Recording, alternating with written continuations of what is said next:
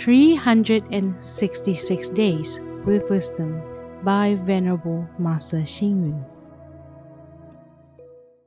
May 8th.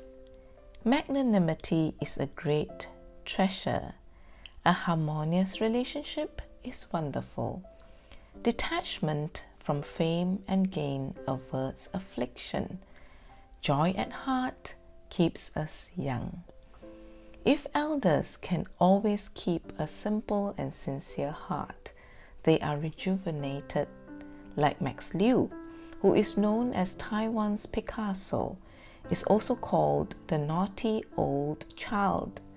An elderly person should uncover something that's lovable, such as Zhang Daqian's beard, Yu Ren's twig, Lang Jingshan's camera, Li Tianlu's puppet show, Chen Da's song named Si Xiang Qi. These are all lovable things of the elders. The elders should make an effort to guard the spirit of not giving in to old age and be someone who is retired but not resting. For example, some can help to look after their grandchildren, while others can help to sweep the park. Still others can help in recycling on the streets. If we are able to manage our living, not only will we live happily, we will not burden our family and the society. The elders must also be wise and able to provide inspiration to others. The elders must also have a specialty like learning computing, foreign languages, singing and painting, etc.